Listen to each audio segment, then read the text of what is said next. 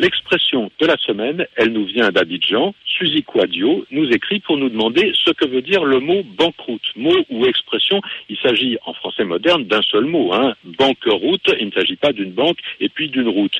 Mais c'est vrai que l'association de ces deux mots est assez étonnante. En fait, il ne s'agit pas d'une vraie route. Qu'est-ce que c'est? Une banqueroute, c'est une faillite. Hélas, on en parle beaucoup aujourd'hui.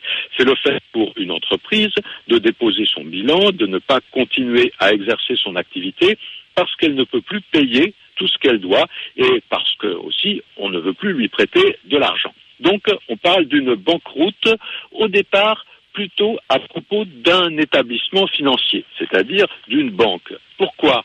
Eh bien, le mot est d'origine italienne. Il faut le décomposer. Banca rotta, ça voulait dire la banque cassée, la banque brisée. Car à la période de la Renaissance, en Italie, les banquiers avaient comme emblème un petit banc. C'est de là que vient le mot banque.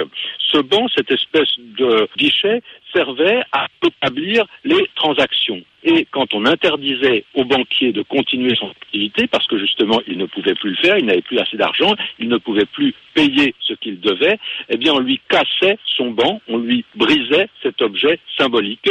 On parlait donc d'une banque cassée, banca rota, une banqueroute.